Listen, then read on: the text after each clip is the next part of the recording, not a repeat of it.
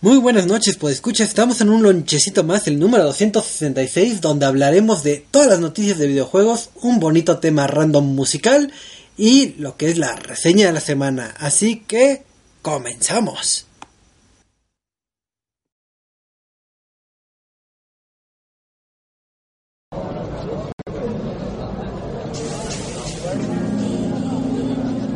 Reset MX presenta.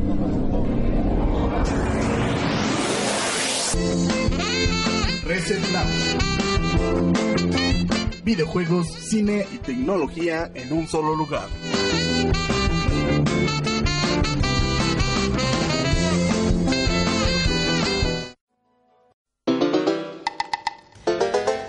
Muy buenas noches, pues escuchas, estamos en. Otra vez en el bonito lonchecito número 266. Y vamos a hablar de esto que tanto nos gusta, que es el mundo de los videojuegos. Así que vamos a presentar este panel de conocedores, empezando por el buen Ice, porque al fin vino después de mil años. ¿Cómo estás, Ice? Hola, ¿qué tal, Choco? ¿Cómo están todos los integrantes de esta mesa redonda virtual que, que llamamos eh, Reset Lounge? Y pues un gusto, como siempre, estar aquí con todos ustedes, muchachos, eh, a pesar de que esas pequeñas ausencias que hemos tenido en estas últimas semanas, pues sí, nos han mermado un poquito la vida Godín, pero como siempre, aquí andamos, puestísimos. Así es esto. Ice, ¿qué has jugado? Pues verás, eh, hemos estado jugando por ahí un, un jueguito de, de golf llamado The Project Club, de, de Golf Project, perdón. este es eh, la segunda entrega de una franquicia que parece que llega para quedarse después de, de que fue bien recibida la, la, primera entrega hace un par de años. Y, y hemos estado como que retomando un poquito vieja escuela, y con vieja escuela me refiero a Xbox 360 que no es tan tan vieja, pero eh, pues ahí empezando a, a, ponerse al corriente con los logros y, y pues ya. Sí, es, es, es bueno ponerse este ahora sí que al corriente, digo, a pesar de que ya es de la generación pasada, hay mucho, mucho juego que disfrutar y más que hay también muchos descuentos, pues ahora sí que hay muchas razones para visitar sus consolas de la generación pasada, porque todavía no están muertas. Están moribundas, pero no muertas. Y también aquí nos acompaña el buen Marquito. Marquito, muy buenas noches. Hola, hola, buenas noches. Qué bueno que andan por acá y pues bienvenidos al Reset Lonchecito número 266. Creo que todo eso ya lo dijo Choco. Así que, Choco, ¿cómo estás? Bien, Marquito. A ver, pregunta, Marquito, ¿has jugado algo de PlayStation últimamente? Pues sigo con el Horizon Zero Dawn y con el Uncharted, el que trae la trilogía. Ok, ¿y de PlayStation 3? me tienes que recordar lo que más me duele. Ah, Mi PlayStation 3 ha cambiado de propietario actualmente. Ah, qué triste noticia. Qué triste, hasta los perros sí, opinaron. Sí, qué sí. triste. Ve, hasta los perros se enojaron contigo, Choco, sí. Sí, reclaman. Sí, pero es un gusto que al menos estés aquí, Marquito. Que, que, que bueno que nos acompañes. Y también. Al menos tengo salud. Al menos tienes salud. Al y por último, pero no menos importante, el buen Eduardo, alias el Delfín. ¿Cómo estás, este Eduardo? Ya se están olvidando de mí. Sí, ya eres muy bien. Sí, muy bien, Choco. Aquí ya otra nochecita más para hablar de videojuegos y con un tema muy bonito. Así es. Eh, Eduardo, ¿has jugado algo que no sea Fortnite? Eh, este. No. al menos es honesto y, y, qué bueno que les ha metido mucho en ese título que lo haya amado tanto. Digo, ahora sí que algún día le pediremos un hiper especial de que mil horas en Fortnite. ¿Qué, qué, qué me depara el mundo? Pero... Mil horas en Fortnite, mil horas en Destiny, mil horas en Division, ustedes digan. Cualquier juego que sea de mundo abierto, de recolectar recursos, de disparar, yo le entro con todo. Así es que bueno que, que te use entrarle a todo este. ¿no? Eso habla muy bien de ti. Y vamos. Oigan, oigan, ¿ya están listos? ¿Qué? ¿Ya están listos? Para recibir al gran rey de los kaijus. Ah, sí, sí, que sí, cierto. Que, que, cierto. Que va a cierto. Recuerden, recuerden recibirlo con los brazos abiertos y seguir la palabra del rey kaiju. Sí, Digo, que va a pasar por diciendo... la Ciudad de México. Ya, ya está el, Kaiju móvil y todo listo para que atraviese la ciudad. móvil. Que están diciendo que, que van a cancelar la filmación porque temen que Godzilla se caiga en un socavón. Yo también vi esos, esos memes en el mundo del internet. Pero es buena noticia, qué bueno que esté eh, Godzilla por estos, por estos, este, por estos rubros, a ver si pasa por mi casa. Y yo, ¿qué pedo? ¿Quieres unos taquitos? Entonces, a ver qué. A ver qué nos depara, pero Taquitos, Creo que, taquitos de pastor, creo que, creo que va a ir a tramitar un acta o un diploma, algo así, porque va a pasar Uy, no, ya estuvo, que plaza. ya estuvo que se retrasó la película como por un par de meses en lo que la tramitan. así es. Pero pues ahora sí que si no sabían esa noticia, pues ya saben que Godzilla estará por estos, este, por estos lares. Así que, Por la Mancerópolis. la- ¿dónde, dónde queda eso? ¿Dónde queda eso? Por la ciudad Pues rosa. sí. Está bien, el chiste es que pues, por aquí va a estar. Pero sí, eh, Choco, choco. Antes de continuar hay que mandar saludos hay al que chat. mandar saludos al chat. Chat, muy buenos saludos. Ahí, ahí dice que le, está Nelly que le mandes ah, saludos a su amigo I- Ian. Sí. Ian, Ian. Que, que de Morelos. Es que no sé si es una I o no una sé. L. De esas, A lo mejor podría ser ahí Han. saludos a ah, de, Aihan. de esas Yo historias de amistad de Xbox Live, entonces. Un día, un día hay que hablar de eso, ¿no? Amistades que conocimos a través de eh, los videojuegos en línea. Buen tema, buen tema. Ahí, ahí anótalo. Sería bonito. en mi máquina de escribir invisible. Muy bien. Invisible. No se te vaya a trabar, Choco. Ah. Esos temas que a nadie dolió. Pero si quieren convivir con este Ven- te con, con este jocoso staff de, de Lonchecito, les vamos a recordar nuestras redes sociales. Así que, por favor, Eduardo, dinos nuestras redes sociales. Ah, pues nos pueden encontrar en Facebook como facebook.com diagonal reset.tv. En Twitter nos encuentran como arroba resetmx. En YouTube como resetmx. En Twitch como resetmx oficial. Y, y pues en Mixler aquí como resetmx. Ah, Y ya, muy bien, muy bien, Eduardo, pasaste la prueba. no se me olvidó ninguno. Sí, no que la, primera Yay. que ya se equivoca. Muy mala hice.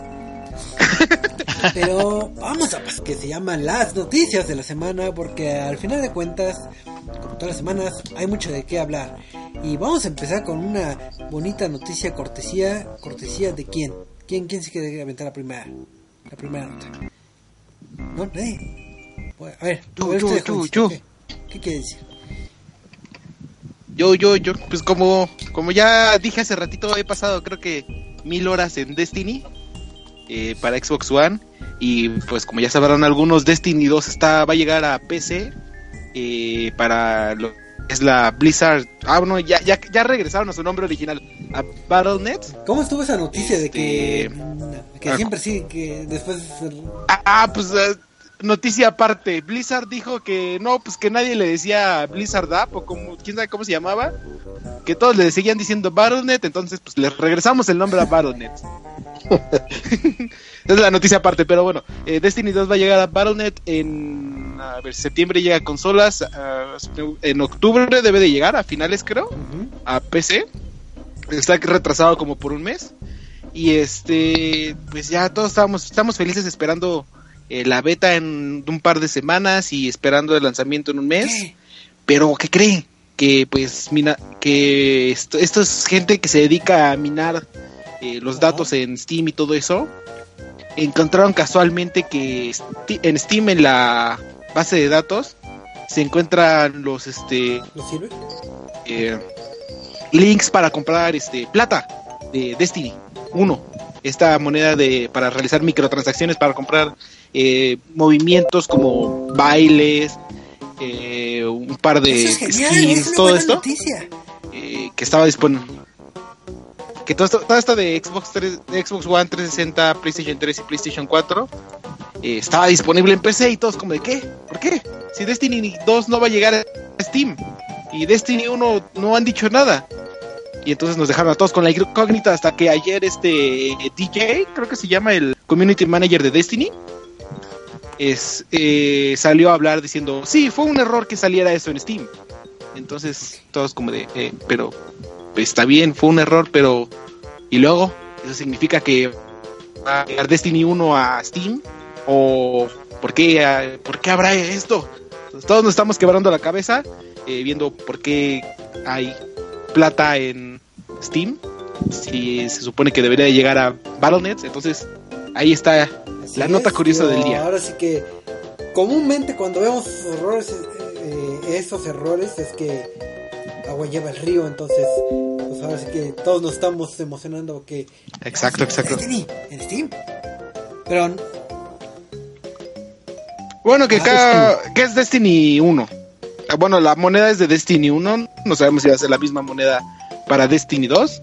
Y pues como igual mencionan en diferentes este, artículos, eh, no es como de que como ya está en Steam vaya, vaya a llegar el juego, porque pues en su momento también encontraron datos de Halo, que llegaría, bueno, o sea, el link para comprar Halo o este, pues en sí datos de Halo en Steam y nunca se concretó eso.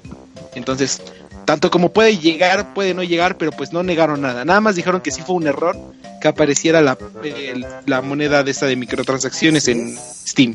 digo, y más que nada en Entonces, ¿quién sabe? ¿Quién se sabe? filtra todo y se enteran todos de, de todas las cosas como cierto episodio de cierta serie popular por muchas personas que cada semana creo que se filtra por uno u otro lado pero ya creo que es más noticia de que oh se filtró lo spoilaron y todos enloquecen una serie que yo no veo pero pero eh, el chiste es que la gente busca mucho y la gente encuentra muchas cosas que, que no sé para qué andan están dominando los datos y encuentran esas eh, esas chucherías tan curiosas. Pero pues, vamos a pasar a otra eh, noticia también curiosa, digo, hablando un poquito de esto de, de la minería de datos, de, de adentrarse en esto del código fuente y, y- y encontrar cosas curiosas, pues también surgió algo en, en cierto torneo de cierta marca donde pues, ahora sí que se aprovecharon creo que de, de un error y pasó eh, ahora sí que están pariendo chayotes los del torneo, pero eh, el buen Eduardo supongo yo que va a tener los datos de, los pormenores de esta nota. Yo tengo los datos también, también yo me aviento todas las notas aquí, no, no, no hay problema. Este, pues ya como lo decía Choco, eh, sí, en un torneo hubo un este hubo un se aprovecharon de un exploit, eh, estos este que no están considerados bugs, no son considerados glitches porque hay una larga categoría que bug es algo un error que no afecta al juego, glitch es un error que afecta es un un error que afecta este el juego del usuario bueno el juego desde la perspectiva del usuario y el exploit es aprovecharse de un error del juego en este un error del juego para obtener una ventaja claro ahí como dices. Y pues el fin de semana pasado como ya se está, venía anunciando eh, Ubisoft estaba celebrando su la llegada de su tercera temporada titulada Grudge and Glory a lo que es la nueva a las plataformas de PC, Xbox One y PlayStation 4, por lo que se llevó a cabo un torneo para definir este como un un campeón y que se llevara a su casa, si no me equivoco, 10 mil dólares. Eh, ¿Qué es lo que pasó? Que como muchos sabrán, ese videojuego está tiene muchos errores.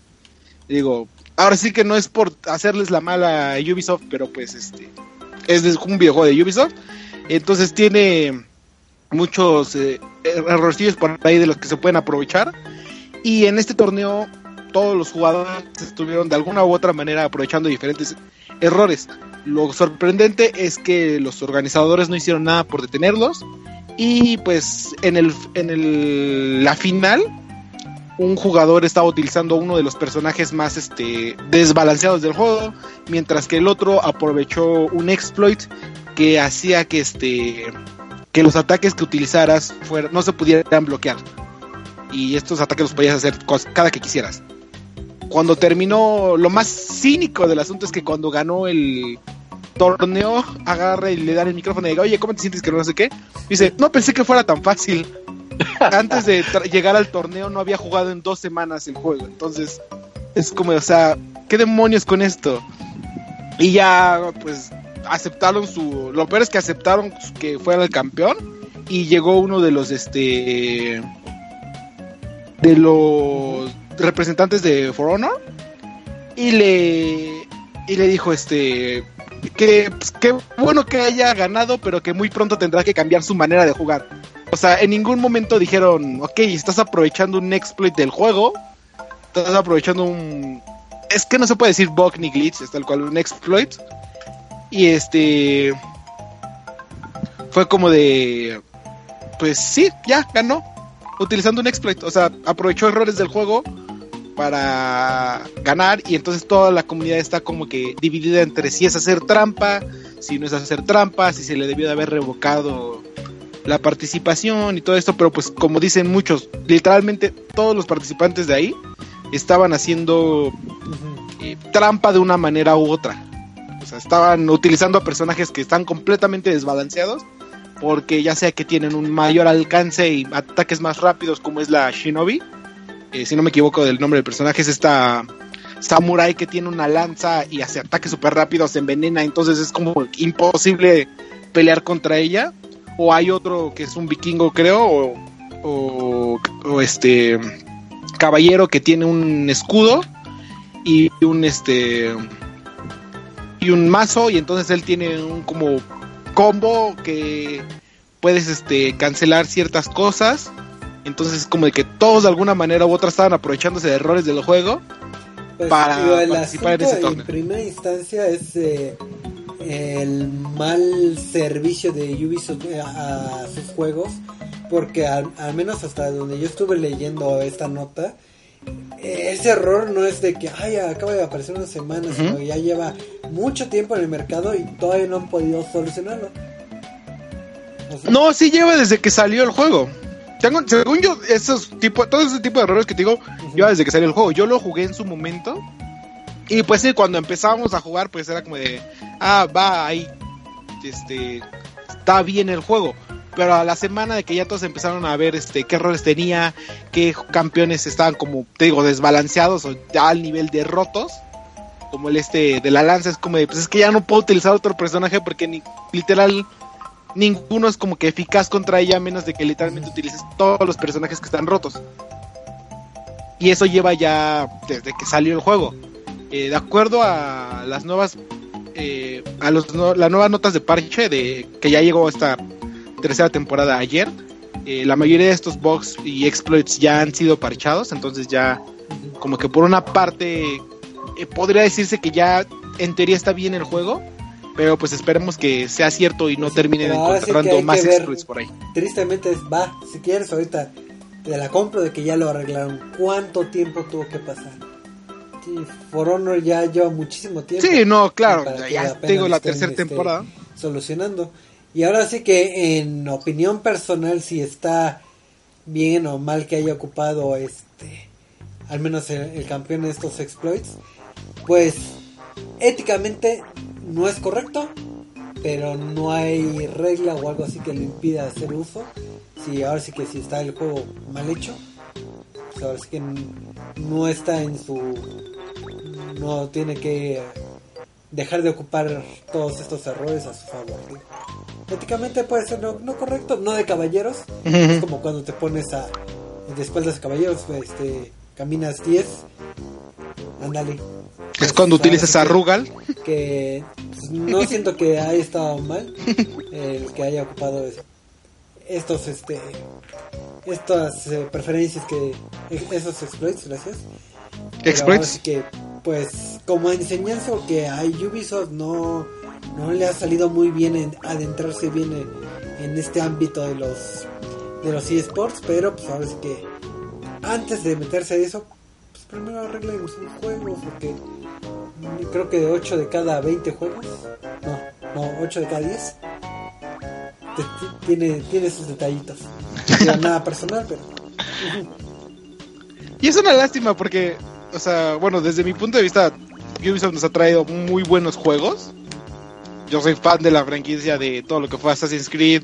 Eh, a mí me gustó The Crew porque pues soy este como jugador de, de juegos de carreras eh, más este eh, casuales, no tanto al simulador como le hace Ice. Este Just Dance también ha sido pues, tanto tú como yo, Choco. Eh, The Division, te digo, le he metido mil horas a ese juego, a pesar de que también tuvo muchos problemas en su lanzamiento, entonces es como de... de repente arregla, de repente como que se ve la luz en el camino de que Ubisoft por fin está aprendiendo y de repente hacen cosas como esta. Entonces es como de... Un día hay que hacer un, un tema random de, de Ubisoft, porque sí ha tenido muchos clásicos. Digo, de Crew me acuerdo que también tuvo muchos, muchos este, problemas de lanzamiento, demasiados. Sí, el servidor ¿De The nunca Crew? funcionó en los primeros ¿Cuál? días. De The Crew. ¿Cuál- Ah, no sé, yo lo empecé a jugar cuando ya estaba gratis. Así es, pero bueno, ese será tema para otra ocasión. Pero pues, vamos a hablar de, de otro tema que, que espero que alguien esté fogueado de, de este tema y si no pasaremos a, a otro, porque creo que oí por ahí una noticia de, de un juego muy famoso que se llama League of Legends. Y como las demandas están al por mayor, eh, tanto en esta marca como en otras, pues la demanda de la semana. A ver, ¿alguien tiene el dato de casualidad? Ahí Sí. lo tiene, ahí lo tiene. Ahí, ahí lo tiene.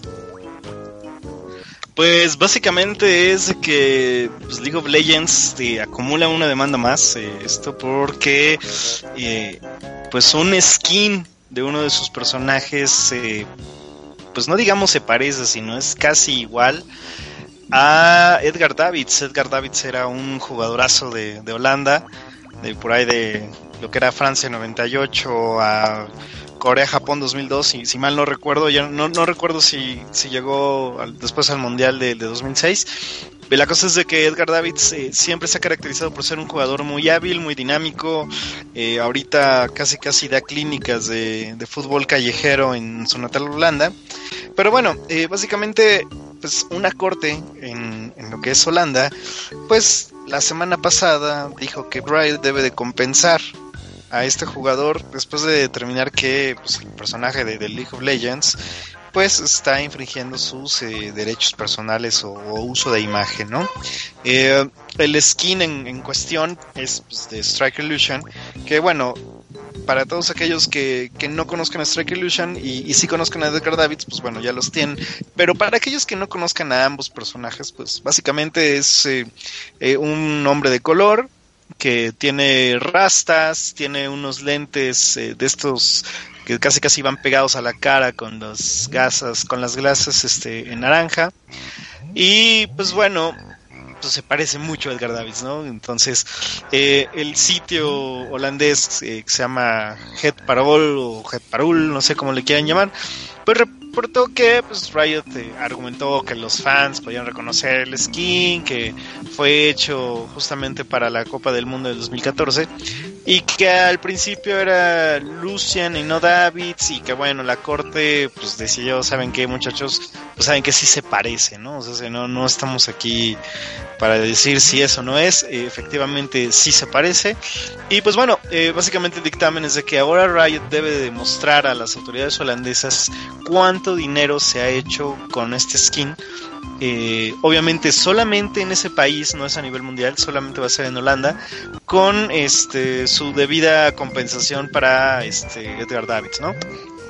Eh, lo que causa muchísimo más sorpresa es que, bueno, esta demanda eh, pues molestó a muchos de los eh, jugadores de, League of Legends, pues porque por ahí encontraron un tweet del 2014, básicamente, más bien concretamente de junio 6 del 2014, en donde el propio Davids agradecía a la gente de Riot Games y al propio juego de League of Legends, esto está todo en las cuentas de Twitter, donde decía que bueno, eh, pues qué chido, gracias, es un honor este notar el parecido y pues tómala.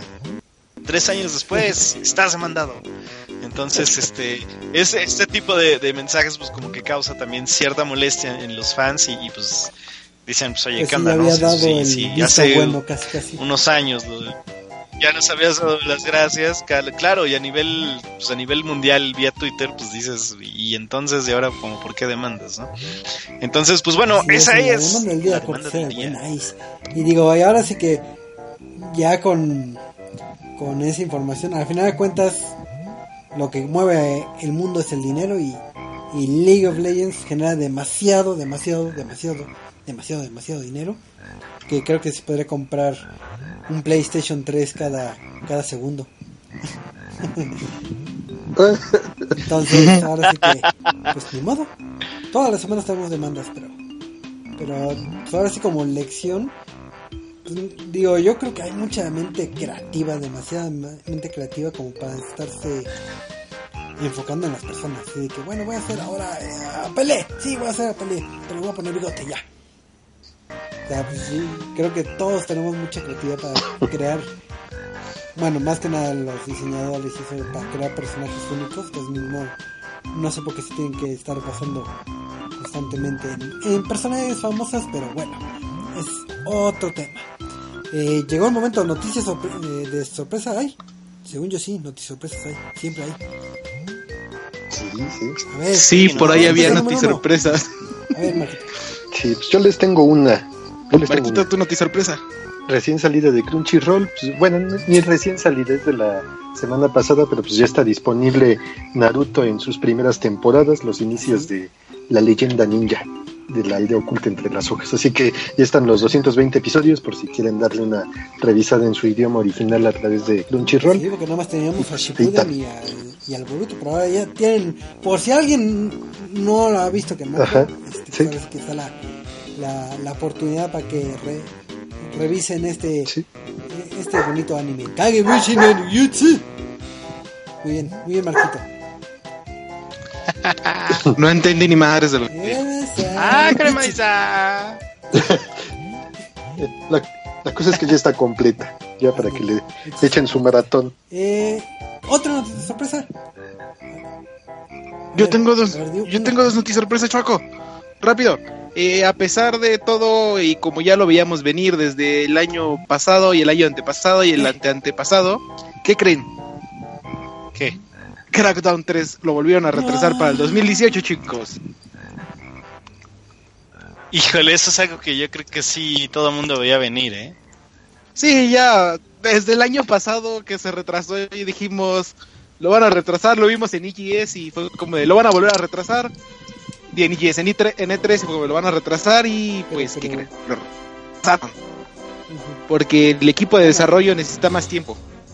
Sí, es que no manches, después de ver los cortos que vimos hace, ¿qué te gusta? Tres años, donde explotaban el poder de la nube y ahora no hacen mención de nada de eso, pues, eh, ¿cómo explicarles que, Es que lo iban la a- nube. Además, además, no, se cayó con toda la lluvia, pero Se fue por cañón. un socavón.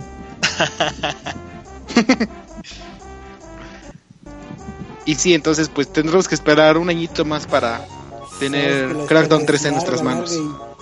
Y, y hay de dos sopas, digo, es bueno y es qué bueno que en lugar de que nos avienten un juego mediocre o, hecho a medias, que se tarden el tiempo que tenga que tardarse, pero entre más se tarden, el auge, la, la euforia que podías tener, el boom, va disminuyendo y el interés va disminuyendo y, y ahorita ya estamos a las expectativas y, y puede ser que perdamos un poquito de fe en ese juego, pero pues ahora sí que hasta no tenerlo en nuestras bonitas manos, no, no hay que decir que cómo sea.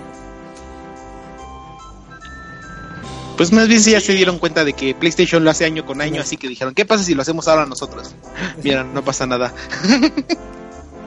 Bueno, es este relativo porque Sí, sí, sí. realmente ahorita Microsoft le está jugando mucho al vivo con, con sus franquicias. Recordemos de que eh, no tiene algo muy pesado en este año, entonces y, la neta sí, es de que Nah, pero no va a estar, no es una franquicia de 100% al- No, ya sé que no, Ay. pero es que bueno, volvemos Y al la mismo neta no Yo- van a sobrevivir con Forza 7, o sea, no pueden sobrevivir siempre con Forza 7.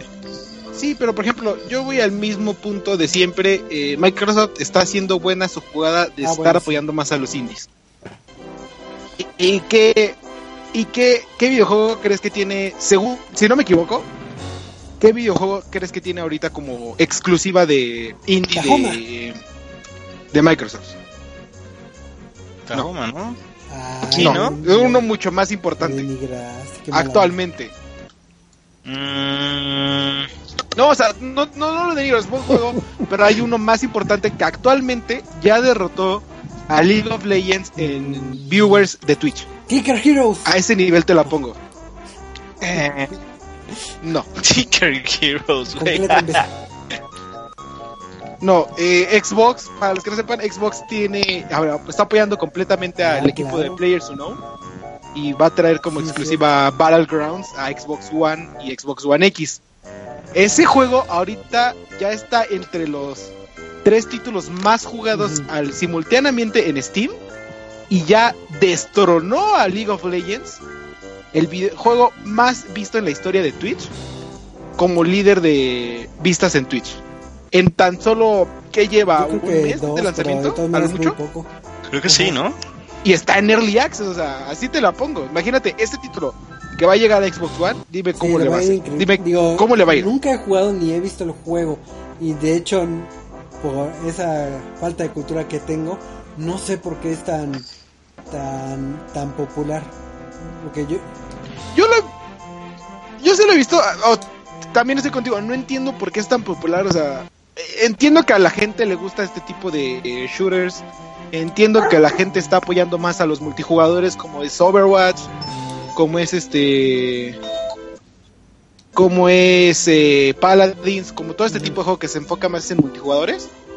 Eh, honestamente, yo no le tengo, le veo mucho así de especial. Es un buen simulador. Eh, sí, eso no se lo quito, pero hay mejores allá afuera, como lo que es Arma 3, como, no sé, se me fue el nombre de los demás.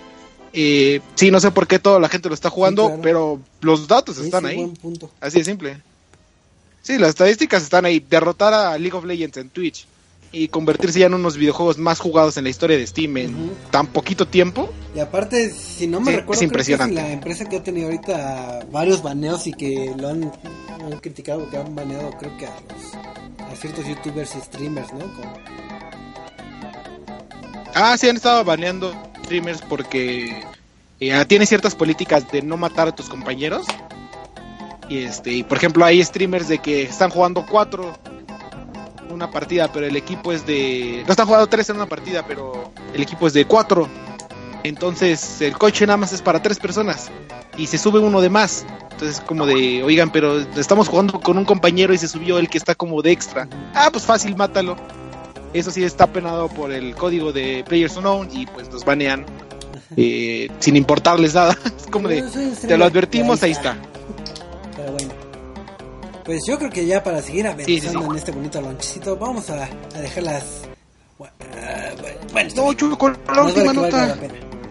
Ay. La última nota. Eh, pues a pesar, bueno, no, no a pesar. este, No valió la pena. No, eh, pues ya después de muchas dudas y preguntas de qué es lo que va a ocurrir con la Electronic Game Show de aquí de México, este que es el evento de videojuegos más en nivel de México, pues ya ayer se, entre ayer y hoy se esclarecieron todas nuestras dudas. Eh, básicamente hay un cambio de nombre, va a pasar de ser de EGS, bueno, Electronic Game Show, EGS pasa a ser EGS Live.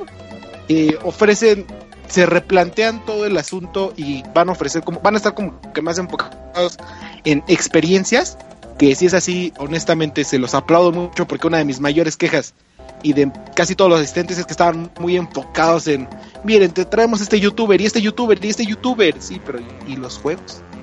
Es como, y este youtuber, entonces como ya están intentando cambiar eso y se va a llevar a cabo del 6 al 8 de octubre. Los boletos ya están a la venta en Ticketmaster, si no me equivoco.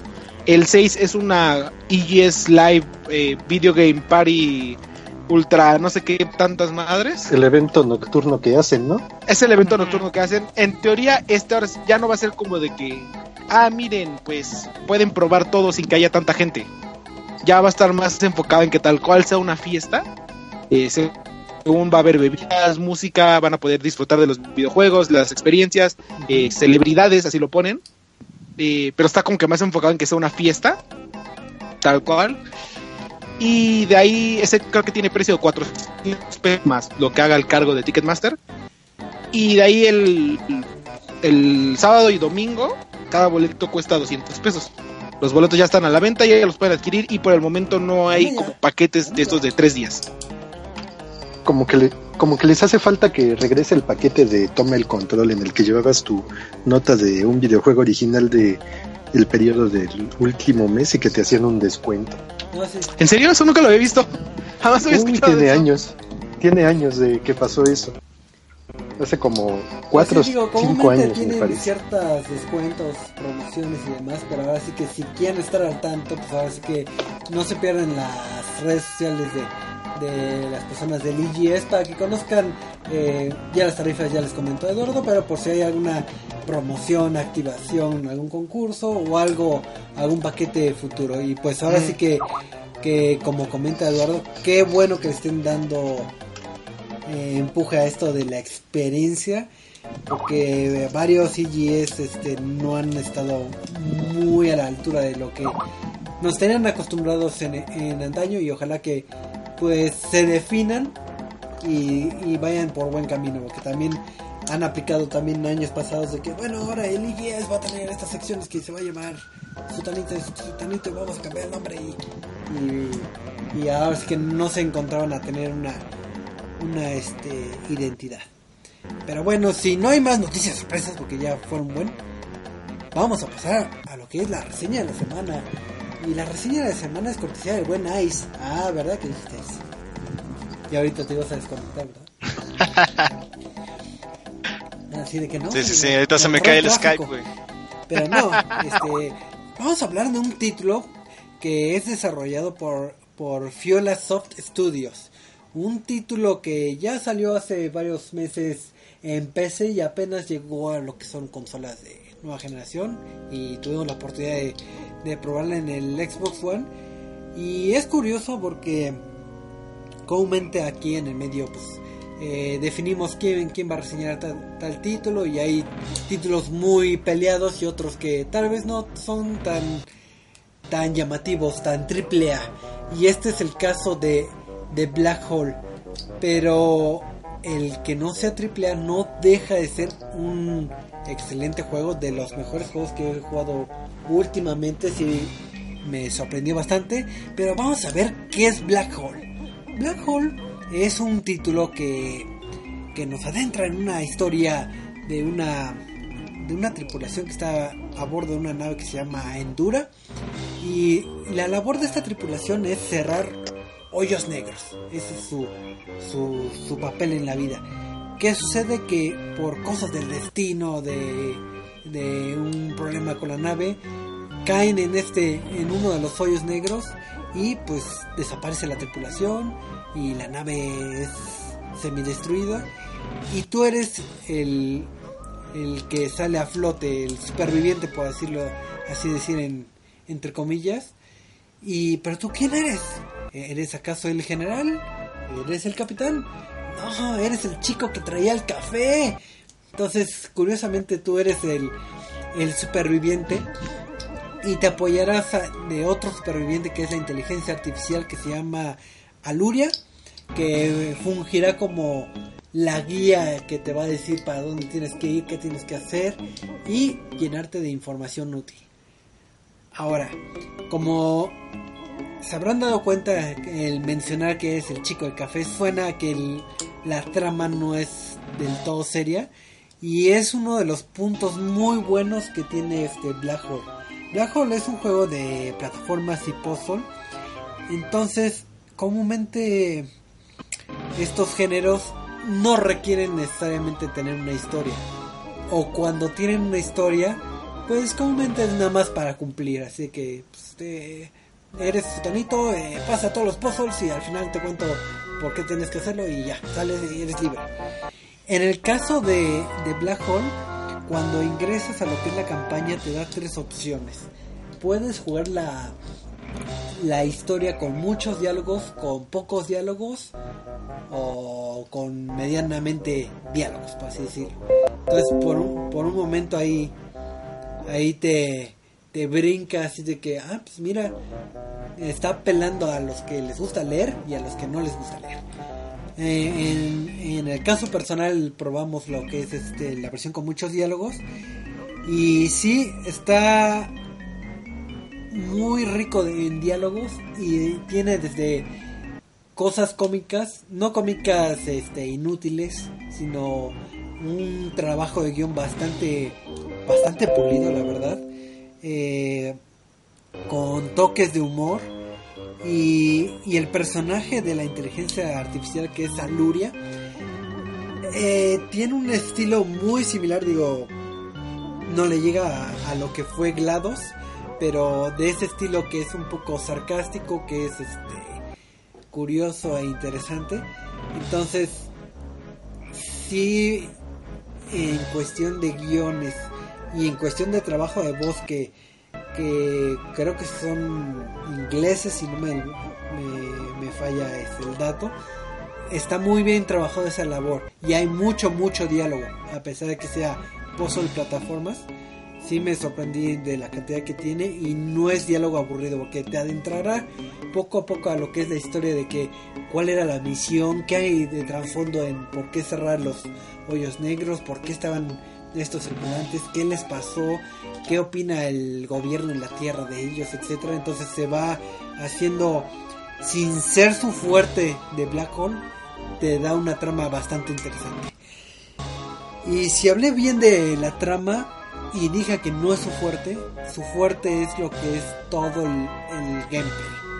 ¿Qué vamos a hacer en, en Black Hole? Black Hole se, se divide en dos. En lo que es este el ambiente de plataformas y lo que es el ambiente de pozo. Cuando te cuando colisiona tu nave, llegas a uno de los multiversos. Digamos que es como tu hub de, de todos los este, puzzles. En el multiverso puedes encontrar partes de la nave que tienes que encontrar. Puedes encontrar lo que son este los tripulantes que están perdidos. Los puedes encontrar en este multiverso. Y obviamente puedes adentrarte en cada uno de los puzzles. Que es como un, un portal interdimensional. Entonces entras al portal y ya te lleva al pequeño puzzle. Eh, cada multiverso tiene aproximadamente 10 puzzles y son como de 4 o 6 multiversos. Entonces sí hay amplio sentido para, para jugar. Cuando te adentras al, al puzzle, el objetivo es el siguiente. Tienes que encontrar unos nanobots que van de no sé, de 1 a 6, de 1 a 4, dependiendo de los puzzles, que van a servir para que repares la nave. Con que agarres uno, ya te desbloquea el siguiente puzzle y puedes seguir avanzando en, en este multiverso. Obviamente, el objetivo es que eh, obtengas todos para que ahora sí que repar la nave y termines el juego. Eh, tu personaje puede saltar, puede caminar, puede deslizarse por las paredes y ya, o sea, comandos muy básicos. Pero ¿cuál es el fuerte del, del juego? Estos puzzles se basan principalmente en el manejo de la gravedad. Eh, no es innovador en el sentido de que ya hemos visto esta idea planteada en otros títulos, pero para manejar la gravedad hay unas plataformas, bueno, el piso digamos que brilla de, de un tono blanco y cuando pisas eso o una pared que es blanca, todo el escenario gira para que, por ejemplo, esa pared ya sea ahora tu piso o ese techo ya sea tu piso. Entonces vas a tener que estar girando tu escenario para para ahora sí que para accesar a todos los nanobots o llegar a partes que comúnmente estaban parecían inaccesibles. Esta mecánica te da mucho eh, te abre mucho el horizonte de cómo pensar, de cómo estamos acostumbrados a, a resolver los puzzles y, y le da mucho valor y hay un gran diseño de niveles porque si bien esta es la mecánica en general de todos los niveles eh, no se siente ni aburrido ni repetitivo. Hay una si bien la curva de aprendizaje no es tan tenue eh, sí te da un desafío y un reto porque son desafíos que lo puedes hacer en, en menos de dos minutos pero en lo que vas aprendiendo y razonando y, y haciendo prueba y error, vas a ir descubriendo todas las eh, bondades que tiene. ¿Qué bondades tiene? Que por ejemplo tienes que hacer uso de, de lo que es el momento y la fuerza. De que por ejemplo si hago una caída libre y toco una, eh, no sé, una pared que tenía, este, que tiene las propiedades de la gravedad, al girarlo salgo impulsado con ese con la caída libre que tenía, entonces ya se hace un tiro como parabólico, entonces ya puedo llegar a, una, a un lugar lejano. También además de la gravedad hay otros añadidos que es como como láseres que te dificultan este tu proeza eh, hielo que pues, obviamente te dificulta eh, al, al poderte deslizar en el piso ganar más velocidad y ocupar las mis- mismas propiedades que comentaba hace rato o propiedades extrañas como el agua. El agua comúnmente pues, comúnmente me meto al agua y me sumerjo y nado y en estos multiversos no funciona igual. El agua te va a empujar siempre hacia arriba o hacia un costado. Cuando gires tu tu puzzle el agua no gira el agua se mantiene. Entonces hay veces que el agua puede estar en el techo y no cae el agua. Entonces el agua tiene la propiedad que te empuja entonces ahora te va a empujar para abajo sin que caiga el agua. Entonces son cosas de mecánicas que no estamos tan acostumbrados a, a, a, pensar. La, la verdad sí te hace girar un poquito la tuerca. Y tiene mucho replay value porque si no lo pasas en, un, una sentada tendrás que visitar muchas veces el puzzle Eh, hay leaderboards entonces podrás competir contra todos a ver qué tan rápido resolviste este uno de, de estos puzzles y sí te invita a pensar de una manera distinta. Si bien el control de gravedad no es eh, ya lo hemos vivido se siente muy distinto y vale la pena este disfrutarla en este en este título. En cuanto al apartado visual y sonoro visualmente es muy llamativo que apela como a los me parece que es como un arte tipo de 32 bits pero pero está muy limpio muy pulido y lleno de colores vivos. Cada multiverso es padre de recorrerlo. Digo aclaro que también el multiverso es afectado por las propiedades de gravedad. Entonces para para ir a por ejemplo a- al puzzle número 8 tienes que girar todo tu, tu multiverso y ir hasta hasta ese apartado y saltar lava y, ganar impulso.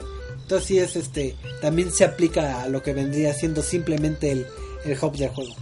Este, entonces comentaba que visualmente es bastante llamativo. Digo, si bien el arte es apelando un poquito a lo retro, pero no tan no al pixel art, sino que más como al 38, al 32 bits. Y, con con cierta ciertos colores este vamos a decirlo vivos. Y en el apart en el apartado sonoro es luce con creces porque eh, musicalmente si te sientes como si estuvieras en una película de ciencia ficción y si te los sonidos de computadorcitas en la nave por ejemplo o de la inteligencia artificial sí te te meten a lo que es el juego. O sea sí digo ah sí sí me la creo que estoy en el espacio. Este eh, el título sí tiene bastante bastante valor bastante no le encontré detalles técnicos no le encontré problemas de diseño de nivel que fuera a lugares inaccesibles o que eh, cayera en lo rutinario. Eh, el arco argumental vale mucho la pena. Encontrarás en, en los multiversos digo, ya había comentado de las partes de aeronaves pero también encontrarás lo que vendrían siendo audios que te van dando más información de de la tripulación, de la inteligencia artificial, de por qué olvidó algunas cosas, este, como que tuvo un vacío ahí en su mente y lo vas a ir llenando con estos datos que vas a ir encontrando. Entonces ahora sí que altamente recomendado Black Holes, ahora sí que si son amantes de juegos de plataforma o principalmente de juegos puzzles, eh, es compra obligada. Yo creo que es de las mejores cosas que pueden encontrar en lo que va del año. Entonces, pues, háganse un favor y por favor, cómprenlo, cómprenlo. ¡Ew! Las que quieras. Choco, Choco, yo tengo una duda. Yo que- no, no, no sabía que era ese juego hasta que lo empezaste a hablar de él. Ajá. Y ya había visto como un tráiler y eso.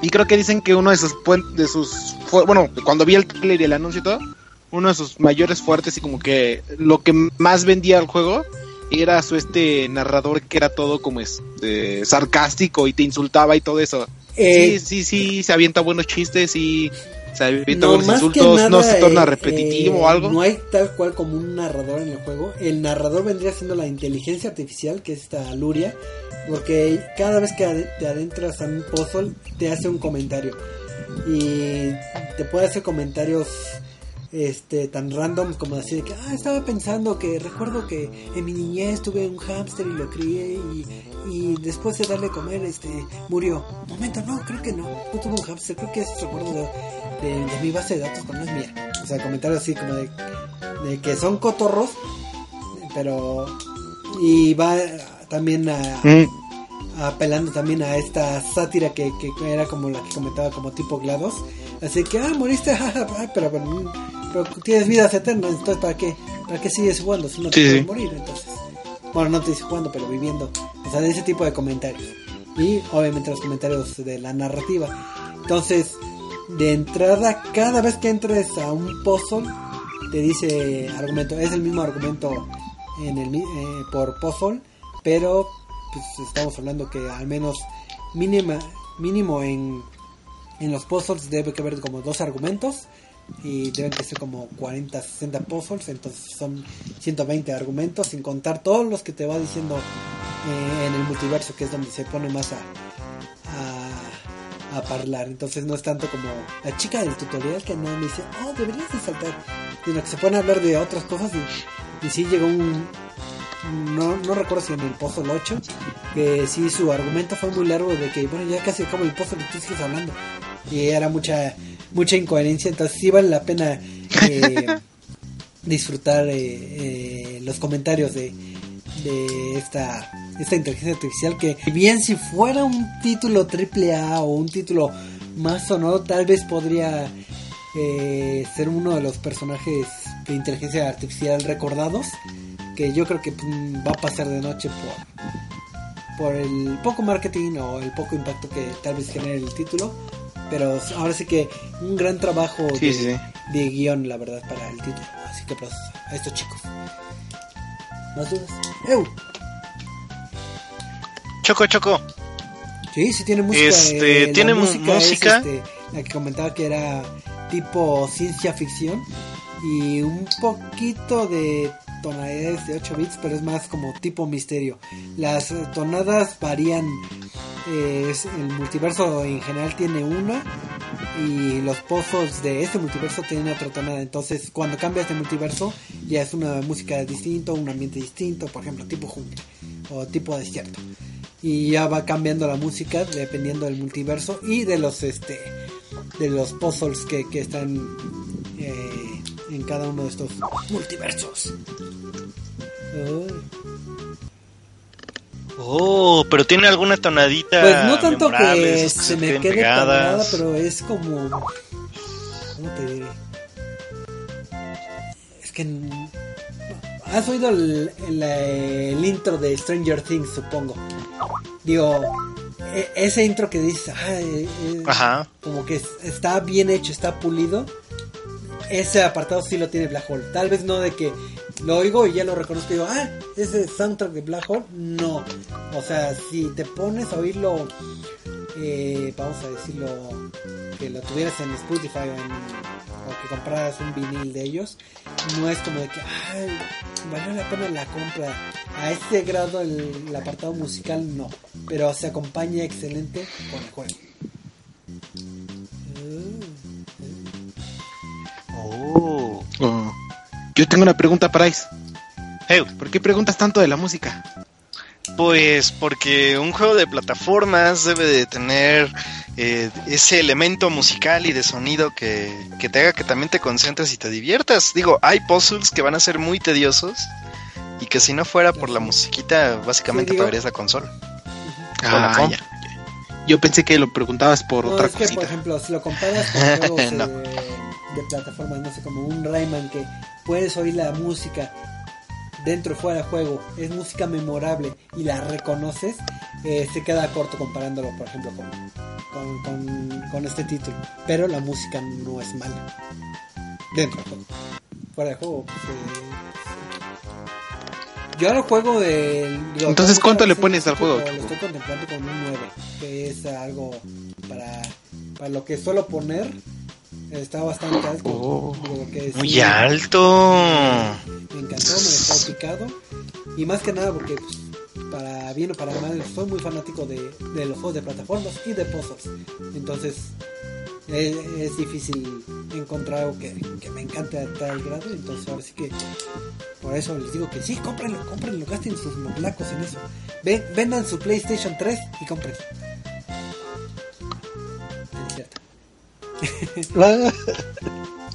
Está bien. Sí, porque Y la verdad sigue. sí me vendiste el juego. Sí, sí, se escucha bastante bien. Y más por la dinámica de lo que son los distintos tipos de física Sí, y los sí, mundos diversos que trae. Bastante, bastante pulida, bastante bonita. Así que jueguenlo. Así en cuanto a lo que es la gravedad. Muy bien. Pues ahí está la, la recomendación de. Eh, no, no, no. Así que, bueno, del todo el staff de Receta. Así que, que cómprenlo. ¿Eh? Choco, choco. Por ahí acaba de llegar alguien. ¿Ice? Ah, no, ya, ya estaba. ¿Quién llegó? ¿Quién llegó? No he visto. ¿Quién llegó? Hola. Hola. Bien, bien, bien, bien. Ahí una disculpa por el, por el atraso. Tuve un pequeño problema con la energía eléctrica aquí en mi casa, pero ya Sí, estamos es un aquí. gusto que, que estés con nosotros. Y más que nada, porque qué bueno que estás aquí presente, porque empezamos con el tema random. Que, que si bien sabrán o no sabrán, eh, en estas, me parece que fue en esta semana, eh, fue Sí. eh, el cumpleaños Sí, sí. de alguien, de alguien famoso, cumplió 56 primaveras. No, ¿Ice? Ah, no, no fue ahí. Cumplió, No, y no serían 56, güey. Serían más. Ah. ahora sí que, que cumplió años eh, Koji Kondo. Y ahorita, ahorita se va a hacer los ¿Y quién es ese choco? A, a eso voy. Se va a hacer los vídeos de quién, quién rayos es Koji Kondo. Pues posiblemente no le suene el nombre, pero ya que nos, habla- nos, nos gusta hablar de esto de la música también, eh, él es una de las personas que ha estado atrás de música memorable que de seguro todo videojugador ha escuchado y posiblemente no ubica el nombre tal vez, pero sí ubica tal vez las melodías de títulos de un fontanero o títulos de un como duende, duende verde que, que, que le pega a las gallinas o, o de un zorro que, que navega, digo, maneja naves eh, espaciales y, otros títulos memorables de la franquicia de Nintendo principalmente. Entonces, pues vamos, ahora sí aprovechando que es su, su aniversario de, de, de que cumpleaños, pues vamos a hablar de, de Koji Kondo, de quién es, qué ha hecho y, y recuerdos que nosotros hemos tenido con estas melodías y con estos títulos. Así que ahora les dejo los micrófonos a ustedes, los conocedores, y voy a dejarlo primeramente a, a buen Travis que acaba de. Bueno, pues, ¿qué podemos decir? Koji Kondo nació hace 56 años, un 13 de agosto en Nagoya, prefectura de Aichi, en Japón. Y pues él, pues, este, siempre, pues, desde, desde un principio, pues, em, le tuvo inquietud por tocar, este, pues, piano, teclados, órgano. De hecho, él, este, empieza a practicar le- lecciones de órgano a los 5 años. Y pues él tiene, él le encanta tocar lo que es jazz y música rock. De hecho, por un tiempo, este, nunca- eh, se metió a la Universidad de Osaka, este, para, en la, a la Universidad de Artes de Osaka, este, pero sin nunca eh, meterse en alguna este, especialidad en particular. O sea, nunca tomó lecciones de música clásica o algo particular. Sin embargo, él empezó a tomar esta experiencia en componer y en arreglar piezas, especialmente utilizando el piano y las computadoras.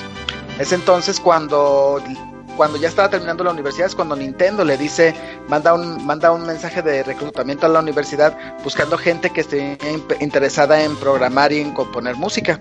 Entonces, dado que él encantaban los videojuegos, eh, aplicó por el trabajo y pues bueno, al año siguiente ya estaba componiendo la música, bueno, ya estaba componiendo en ese entonces sus primeras músicas y sus primeras canciones que fueron para juegos como Golf, como Devil World, como Soccer, que pues ya ustedes saben que Nintendo tuvo su propio juego de fútbol, este el Arm Wrestling, que era un juego de, pues ya saben, de, de, el de andar este, haciendo fuerzas con los brazos. Este ayudó a los efectos del juego de Kung Fu. No sé si recuerdan este juego de andar pateando traseros piso tras piso, tras piso, tras piso, tras piso, que parecía nunca tener fin. Y finalmente pues llega en 1985 el juego que no solamente consolidaría su carrera, sino que también marcaría un cambio en la industria de los videojuegos, ¿no? Que pues como ustedes todos ustedes saben fue el juego con el que se lanzó la consola, el, el famoso NES, el Super Mario Bros.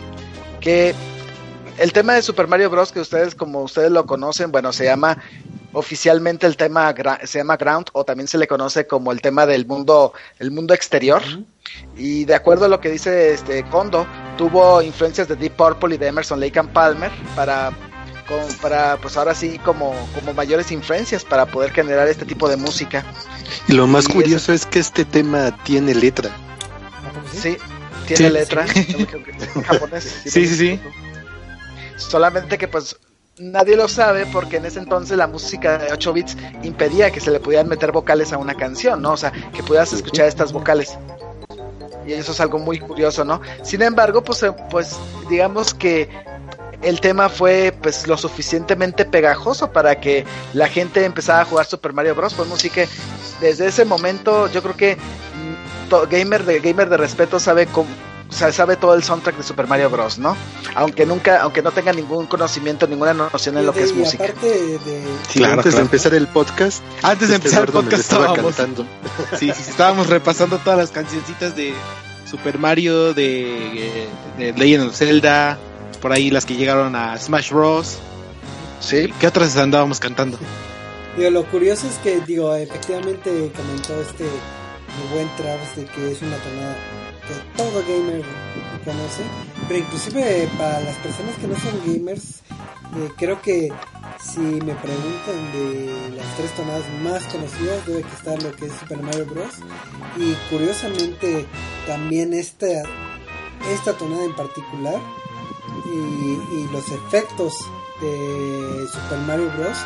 eh, han sido utilizados eh, mucho como, como soniditos de celular y como ringtones. Digo, ahorita ya tenemos la versatilidad de, de tener un iPhone y poner música lo que quieras, pero, pero en la época de que, de que tenés que comprar tus ringtones en, en ciertas páginas por como 40 pesos, eh, eran las tonadas que no podían faltar y, y casi, casi, casi, casi eras el chico cool si tenías tu, tu, tu sonidito de monedita o la canción de Mario Bros. Así que se ha popularizado, aunque ni siquiera sean este, este gamers.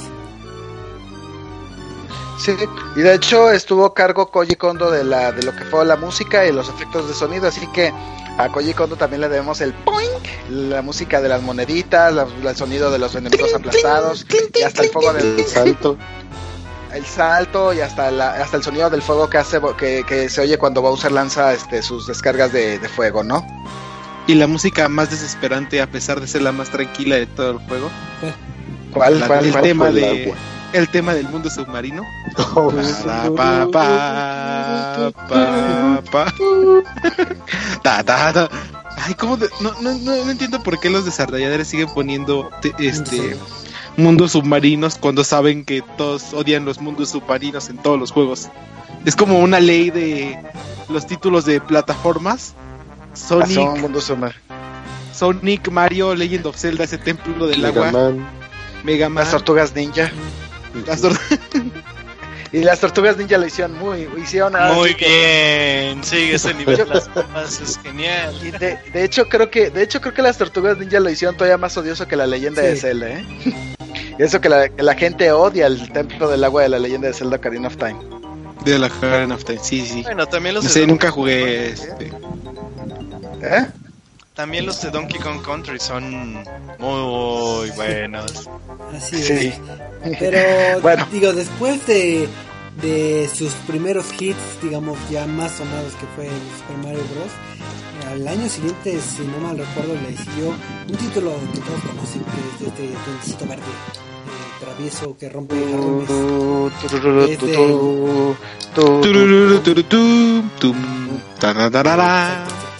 tararara, La leyenda de Zelda. Y, Exactamente. y curiosamente, aquí también apoyó en todo lo que es este, si no me recuerdo, efectos y en lo que es este, la música. Y, y este fue, este título fue del vende O sea, que hable de- al final de cuentas, de ahí ya empezó a conservarse más porque también esas tonadas como oyeron aquí al, al, al coro de, de Resident MX este pues ahora sí que ayudó la música que se vendía bastante bien lo que es este leyendo de Zelda en allá en el 86 allá en el lejos 86 eh, Choco. O sea que a él también le debemos No, Legend no, porque todavía Link, todavía Link no tenía esos sonidos en ese juego. Bueno, hasta, hasta ese momento. En el, el primero no. En un primero no hablaba. Yo que le estaba, eso- yo que le estaba haciendo la pregunta con trampa y Choco. ¿Y tú qué le haces? Gracias, me salvaste Perdón. Y también que gracias a él tuvimos en México el Symphony of the Goddesses. ¿A poco sí? Esa no me la sabía. Bueno, pues por toda la música de Ah, bueno, sí, toda la música leyenda de Zelda, pero igual abarca parte de lo que creó él. Sí. Pues, Es que de hecho, si ya nos ponemos a resumir de pronto las líneas, super- prácticamente Koji Kondo estaba involucrado en casi todos los proyectos que han tenido que ver con Super Mario Bros.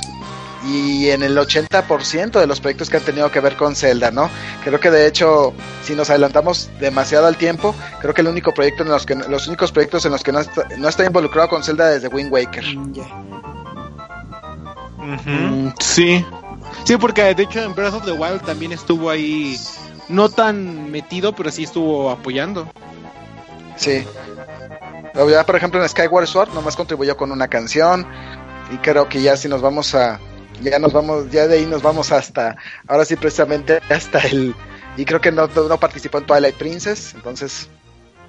Pero bueno, Mm, creo que nos estamos adelantando mucho. sí De hecho, Vamos por pasitos. curioso. paso Sí, sí. pasito de- sí. a ver Suave, suavecito. No, Ay, ¿por qué metalizado? ¿Por qué? ¿Por qué? Bueno. De hecho sí estuvo en. sí estuvo en Twilight. ¿Sí? ¿Sí está en Twilight Princess? Ah, me equivoqué. Sí está en. estuvo en Wind Waker, Four Swords Ah, sí, Adventures, sí, perdón, Twilight, es que Wind Waker fue- Quantum fue- Hourglass, Spirit Tracks, Skyward Sword y hasta ahí. va. Sí. Como compositor, ya como más como del soundtrack, el último en el que estuvo fue en el Breath of the Wild, pero ya no tanto En la en composición. la parte de, ajá, de la composición.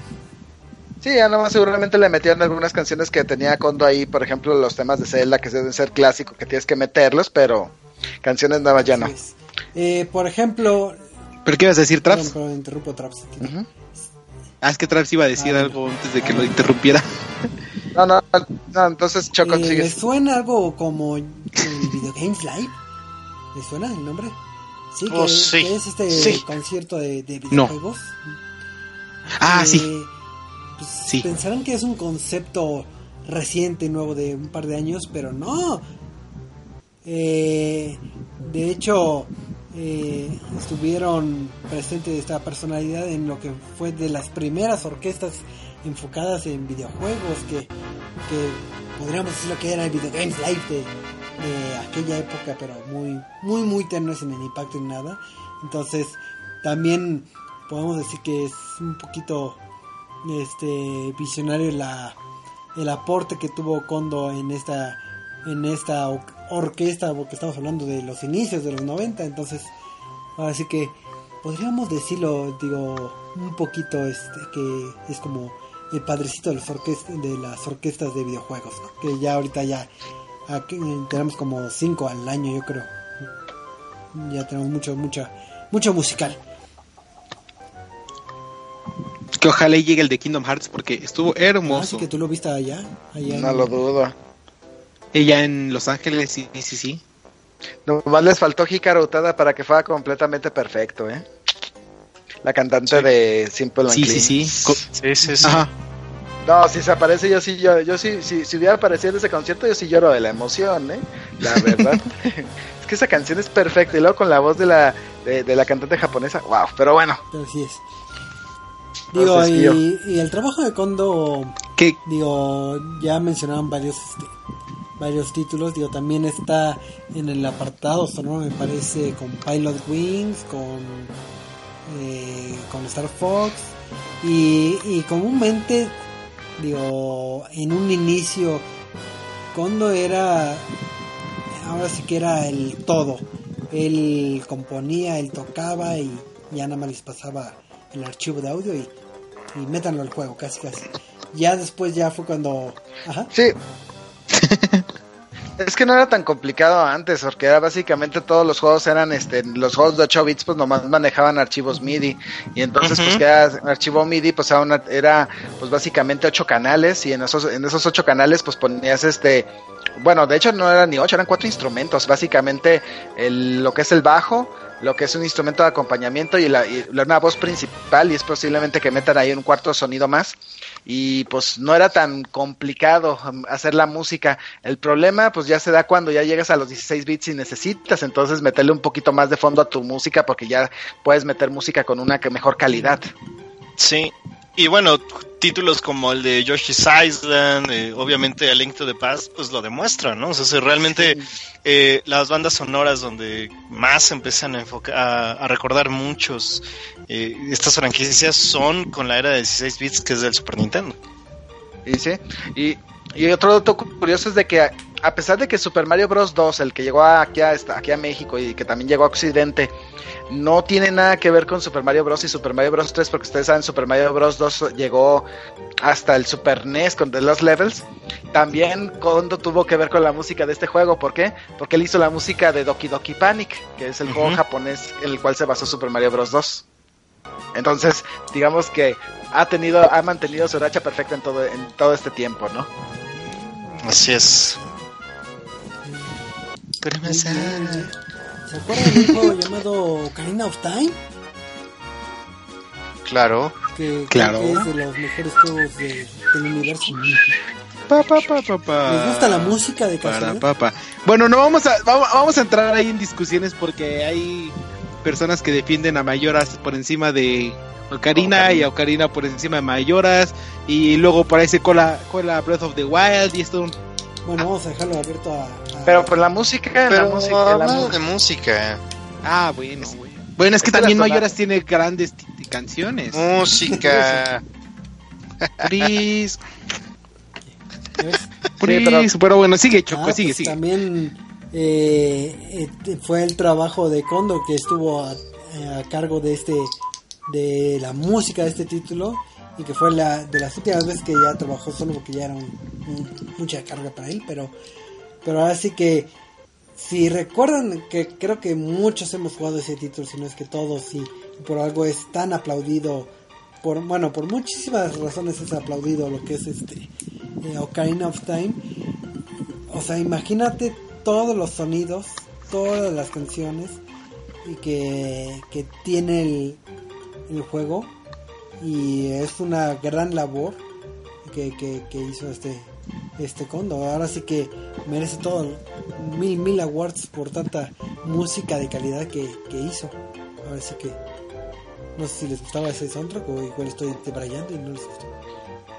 Es un soundtrack muy versátil, ¿eh? La verdad es de que cuando te das cuenta de la capacidad que tiene ahí Koji Kondo para meter diferentes estilos de música, por ejemplo, escuchas el tema de Gerudo Valley y te das cuenta que es algo muy distinto a lo que estás escuchando, por ejemplo, en el tema de Epona o el, ¿De o el Epona? primer tema o el tema el primer tema que aprendes a tocar en la ocarina, que pues es básicamente el tema del bosque.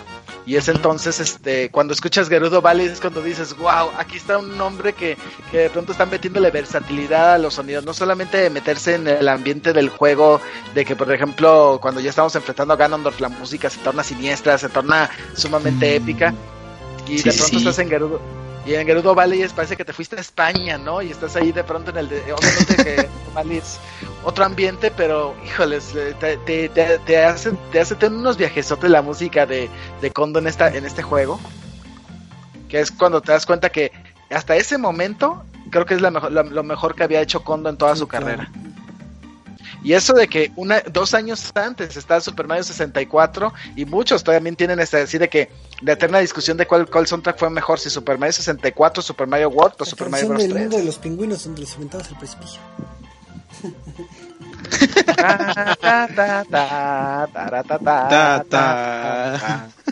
Oye, es que era un... Híjoles, es que es difícil decidirse. Y luego aparte, pues, ahí es donde de, de pronto ves que incluso ya estaba en Star Fox 64, aunque bueno, el juego es más memorable por sus efectos de sonido que por su música, siendo sinceros. Sí, ahora sí que ese tenía muy, muy buenos efectos este de sonoros esos títulos. ¿Y después qué hizo Kondo? Ya, ya no sé en qué me quedé en el Super Nintendo. Ya de ahí, pues, pues, no, ya estábamos en el Nintendo 64 y creo que, En el 64. Pues sí es que estamos hablando Pero de de todavía hizo. Todavía hizo este la música. Bueno, eh, hizo en teoría de Mayora y de Super Smash Bros. de Ujú. 64. Bueno, básicamente la música de Smash Bros. Sí, es por eso digo, teóricamente, de las técnicamente. Sí, sí, sí, porque, porque es recopilación de no, y Legend y también Mario hay y que todo. tener en cuenta Metroid. que ya de- del Mm, trabajo claro, de, de- después de Ocarina para adelante ya no como comentaba antes ya no es un trabajo en solitario y ya tiene un cierto eh, vamos a decir que rango mayor en, en lo que es la industria y ya se enfoca más que más que que se ponga a hacer canción por canción sonido por sonido ya está como consultor ya está como tipo supervisor es Bueno, pero sigue siendo el compositor en, principalmente. en algunos títulos Sí, pero- con Mario y con Zelda. Pero solamente, Con con exacto. Ajá, con Mario y con Zelda. Exacto. Pero ya, por ejemplo, Por eso, pero- fue- sí. Después de eh, lo que fue Smash y este y Mayoras, llegó uno de los mejores canciones que tu- tuvo Mario a mi a mi consideración, que es Mario bueno, Mario Galaxy y este y Super Mario Sunshine. Que los dos tienen unos soundtracks hermosos. Sí, ujú. El, el Sunshine con estos temas más como eh, de playa más, ajá, exacto, más Tropicalones, ajá. más tropicalones, sí, sí, sí, y veías a los estos, ay, no me acuerdo cómo se llama la, esta tribu, bailando en sus, este, faldas hawaianas, entonces era como que todo un nuevo, explorar un nuevo ámbito en cuanto a Mario, y de ahí se da un salto tremendo, bueno, pasando por toda la serie de Legend of Zelda, se da un salto tremendo a los temas de Mario Galaxy, Mario Galaxy. que Sí, también no, o sea, yo- son de los Sí, mejores. En el caso de Mario Yo creo que- Galaxy, si no mal recuerdo, el Mario Galaxy 2 sí estuvo nominado como para mejor eh, de las mejores eh, aparte, ajá, Para el BAFTA. eh, de- digo nominado que creo que no ganó, pero pues ahora sí que estás hablando de estar nominado en la élite de todos los juegos del universo, casi casi de ese año. Ahí estuvo nominado y es y es un gran labor. Y Mario Galaxy es un muy muy buen juego. Sí, cabe mencionar que Super Mario Galaxy, eh, yo digo, merecía un premio en algún momento, tenemos que decirlo. El asunto fue, o sea, yo la verdad cuando cuando yo escuché por primera vez la banda sonora de Super Mario Galaxy, al principio no me la creía mucho y saben, principalmente por un detalle, porque yo decía, esto suena todo menos a Mario, ¿no? O sea, porque, o sea, sin haber jugado el juego todavía, ¿no? Cuando ya tengo la oportunidad de jugar el juego, pues es entonces cuando me doy, me doy cuenta de la excelente conexión que hay entre el juego y la música. Y cuando llegas a, a un nivel en particular que tiene una música sumamente emotiva que te hace darte Sí, cuenta sí, sí. que lo mejor de Zelda y lo mejor de Mario estaban en esa banda sonora que hasta sientes que, te, que, que así se te salen las lágrimas de la emoción por escuchar algo tan perfecto, algo tan emotivo que dices tú voy a llorar, pero en serio que voy a llorar porque esto es perfecto. Y es entonces que te das cuenta que Super Mario Galaxy es una de las mejores bandas sonoras de la historia, ¿no? O sea, casi casi puedo decir que hasta me, que, que esta banda sonora se me hace mucho hasta más memorable que, que Ocarina of Time en momentos. Sí. O sea, imagínate que el, el gran labor de Kondo, que no es como eh, el típico juego de que, ah, dio el chispazo y se catapultó y tiene nada más one hit, one hit este, eh, ándale, Wonder. sí, que one hit y bimbo, ah, no es Wonder. Bueno, y este, sino que en su acervo tiene tantos soundtracks que, que tenemos arraigados en nuestro corazón que si es es ahora sí que para la pregunta que siempre hago al final va a ser muy difícil elegir lo que es este un un, un ganador. Pero. Sí, es, es complicado. Que, y fíjate que curiosamente eh, eh, es una gran labor la que ha hecho, pero siento que el, que el nombre de Koji Kondo no es tan ubicado. Por ejemplo, ubicamos mucho a- al apartado musical de las personas que han hecho los Final Fantasy. eh, y los ubicamos en videogames, en live y, en soundtracks que también son muy buenos pero creo que ha pasado un poquito desapercibido a nivel, vamos a decirlo, publicidad, por así decirlo, el nombre de Koji Kondo o, o piensan que estoy equivocado, pues que no. Pues es que volvemos a lo que estuvimos hablando hace en el podcast pasado, hace dos hace tres podcasts, que este que en ámbitos de revolución de los videojuegos, Nintendo siempre ha estado ahí presente, siempre ha estado a la vanguardia, siempre ha estado como que enfrente de todos y nunca se han tomado el papel de decir este, oh sí, yo lo hice todo, oh soy el mejor, alábenme. Eh, lo vemos desde este su exdirector, eh, lo vemos ahorita con el músico, lo vemos con este, como ah, platicamos, eh, creo que fue el podcast pasado, con este, con lo que fue Metroid, este, todo este tipo de parte de, de donde Nintendo ha estado eh, a la vanguardia y ha entregado, bueno, ha revolucionado la, revolucionado la industria de los videojuegos con todo esto.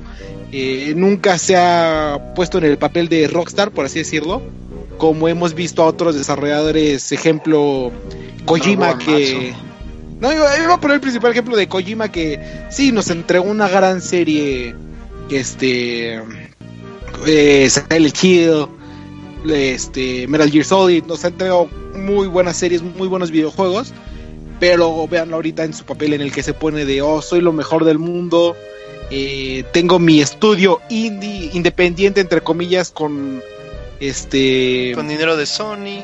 con dinero de Sony, con eh, instalaciones de lujo, creo que hasta tienen un Starbucks ahí en- dentro de ellos, un bar en su oficina, todo esto. Y este y es como que la otra cara de la moneda, ¿no? Todo el aspecto de lo que es Sony y Microsoft siempre se han puesto en este papel de de rockstars, eh, por así decirlo, de somos lo mejor de lo mejor. Y Nintendo por otra parte ha estado eh, humilde, ha estado como de, pues nosotros somos como los que estamos, somos la, la roca base de esta industria, somos los que pues, hicimos las primeras que, cosas de este estilo, incursionamos, eh, por ejemplo, la música, como dijimos, en utilizar a personajes femeninos, en todo esto, y siempre se han mantenido humildes. Eh, sí, sí, buen punto, muy buen punto esto, eh, muy buen Eduardo. Así es, entonces, la moraleja es, hay que ser siempre humildes. Y pues ya para ir cerrando el, el bonito...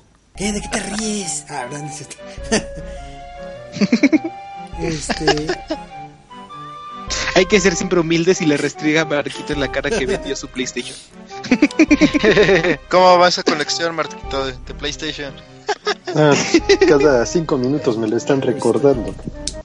Algún día tendrás un PlayStation 3,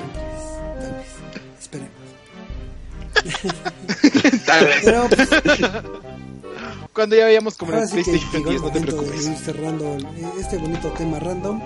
Así que les dejaré con la difícil, difícil pregunta.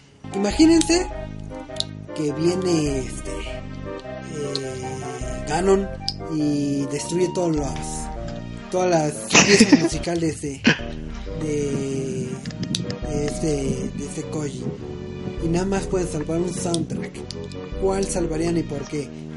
empieza Marquito Marquito empieza Uy, qué difícil. Yo creo que el de la leyenda de ¿Cuál- Zelda. pero cuál de todos, Porque Marquito? sí es ¿Cuál bastante memorable y tiene mucha. Ah, ah, ¿cuál de todos? Así una, No, una pieza musical en específico. hasta los créditos O sea, ¿cuál de todos los de Legend of Zelda?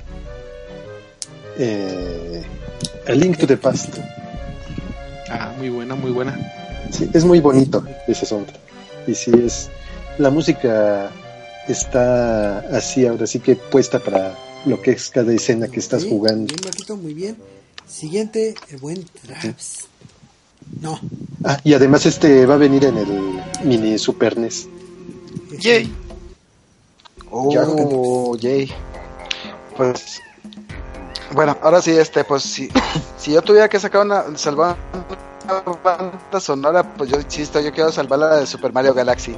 Sigue siendo para mí esa una de las una de las mejores compilaciones de canciones que he escuchado y que yo creo que logra logra ahora sí fusionar lo mejor que había hecho con Zelda en eh, lo mejor que tenía Mario, ¿no? Eh, Weiss, ¿estás, ¿estás aquí? Ahí, sí.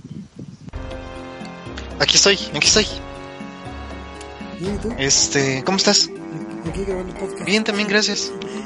¿A cuál, a cuál salvarías ahí? Rápido. Híjole, yo creo que me estoy debatiendo entre Super Mario World y Super Mario 64. Eh, considero más que nada, digo, no, no por demeritar lo de Zelda, pero eh, yo creo que No te muchas de las... yo ya lo salvé. Él ya lo salvó. Eso es. Este, yo creo que muchas veces eh, los soundtracks eh, tienen que formar parte de tu vida y, y obviamente, por lo menos para mí, eh, Super Mario World formó eh, una parte importante de, dentro de lo que es mi vida como videojugador, igual Super Mario 64. Entonces, eh, sí, ambos soundtracks son fantásticos, pero dentro de esos dos yo creo que me ando decantando mucho por Super Mario World. Es un, es un soundtrack fantástico que complementa a un juego de plataformas clásico y que al día de hoy se sigue manteniendo muy, muy, muy vigente. Incluso eh, eh, pues te topas con varios jugadores que jamás llegaron a, a desbloquear los 96 mundos. Y luego chútate el, el mundo especial y todo esto sin acabarlo. Y, y bueno, ¿no? Entonces es un juego que, que ahora sí que ha roto la barrera del tiempo y el soundtrack Oh, igual. bien, Eduardo. Dale. Pues yo voy a tener que hacer trampa aquí. este, porque pues la música de Koji Kondo es asombrosa y como te digo, es este una de las piezas fundamentales de Nintendo, a pesar de que no tenga como que todo el reconocimiento. Siempre ha estado ahí y este y pues voy a tener que elegir el de Super Smash Bros para Wii U, que trae casi todas las canciones. Ah, trae fíjate. todos los títulos. Ya termina el programa, güey. todos los podcasts es lo mismo. Hay veces que, que me sorprende y digo, ay, este por- Eduardo ya se está luciendo. Y siempre tiene que salir con un comentario de que no, el mejor Mario es Mario Sunshine. Y yo, no, ¿por qué, Dios mío? Desde los mejores Mario Sunshine, pero yo digo Super Smash Bros. Wii U porque trae eh, casi todas las canciones de todos los títulos de eh, Legend of Zelda, de Ocarina y Mayoras, eh, Super Mario Bros. Este Star Fox trae casi todas las canciones en unas formas como más eh, remasterizadas, por así decirlo, de para este de, título. Por eso dije que iba a tener que hacer como trampa. Iba a estar, iba a estar. Yo avisé. No, en tal caso yo escojo Wii Sports. Uy, uy. Creo que no estuvo para ese título, ¿sí? Según yo, para. Como supervisor, tal vez, pero.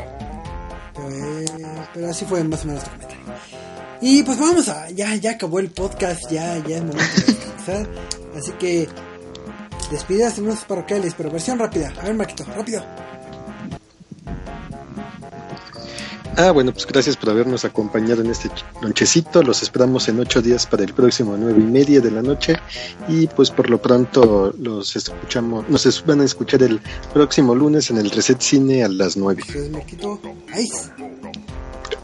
Y, y oren por Godzilla. No se nos vaya en un subcabón. Se nos va a ir, no. Eh, pues nada, eh, como siempre muchachos, un gusto estar aquí con todos ustedes, acompañando, eh, opinando, debatiendo, intercambiando esos, esos hermosos puntos de vista, menos el tuyo Eduardo. Y este... eh, y, y pues nada, como siempre, entonces eh, un saludo a toda la banda que nos está escuchando, ya sea en vivo o en el recalentado. Es un gustazo que hayas venido. Qué bueno que vienes. Que cuando no vienes. Cuando no vienes, un PlayStation 3 muere. Cuando vengo los venden, güey. Eh, Eduardo, despidas. Eh, pues fue un gusto de estar aquí con ustedes y compartirle mis asombrosos puntos de vista que ya sé que de todos modos me van a llevar a la contraria. Pero pues qué se le puede hacer. Este, pues espero que tengan una linda nochecita. Los esperamos el próximo miércoles, ya saben, en el mismo horario para otro Pues, lonchecito. Por último, pero no menos importante, el señor Cinemas. El señor Reset Cine Traps. No, pues muchísimas gracias por escucharnos. Ahí disculpen la tardanza nuevamente. Y bueno, pues ahí los esperamos el próximo lunes para la, la siguiente emisión del Reset sí, Cine. pues muchas gracias a todos los que estuvieron aquí en, en vivo, aquí chacoteando un ratito. Y todos los que nos escuchan en, en el recalentado. Es un placer hacer esto para ustedes, porque al final de cuentas los amamos mucho. De corazón. Y entonces este fue el lonchito número 266. Y nos vemos como todos los miércoles a la misma hora en el mismo canal. Así que muchas gracias y nos vemos. Hasta la próxima.